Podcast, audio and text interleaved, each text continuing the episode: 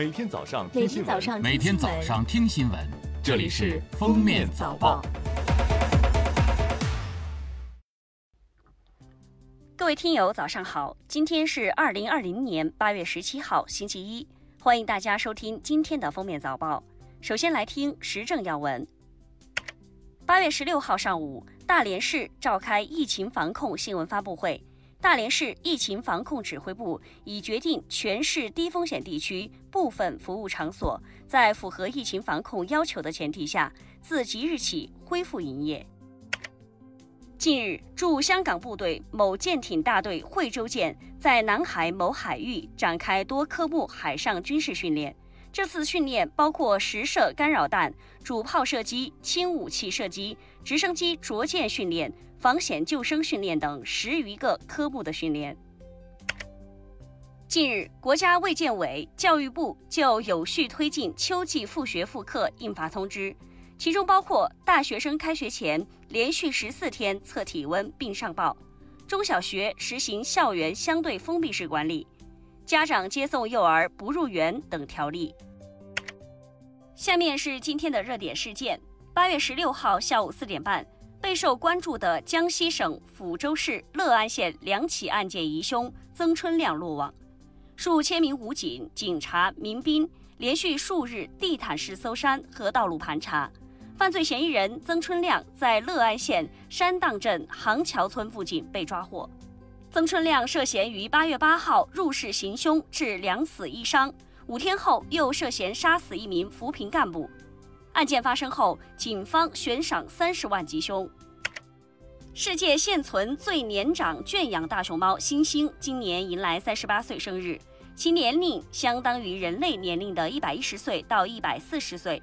重庆动物园十六号为老寿星举行了生日会，目前猩猩身体状况良好。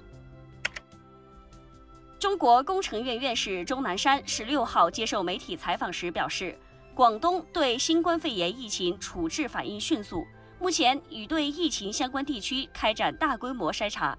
钟南山判断，此次陆丰疫情不会大规模扩散，大家无需恐慌。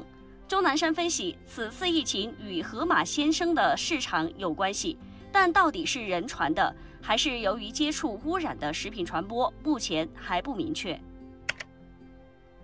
电影《姜子牙》十六号宣布定档，将于十月一号上映。早前，姜子牙在疫情之下率先撤档，现作为首部春节档大片回归影院。最后来听国际要闻。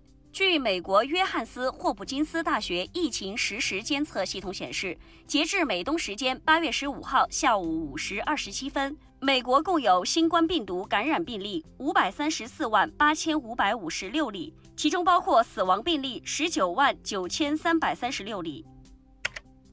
据美媒十六日报道，美国总统特朗普的弟弟罗伯特·特朗普在纽约市一家医院去世。消息人士称，现年七十二岁的罗伯特·特朗普是总统特朗普最小的弟弟。十四号被送往医院，当时病情非常严重。据新加坡联合早报网，特朗普日前曾前往纽约一家医院探望了四十五分钟。在前往医院前，特朗普向媒体透露弟弟住院，但并没有说明原因。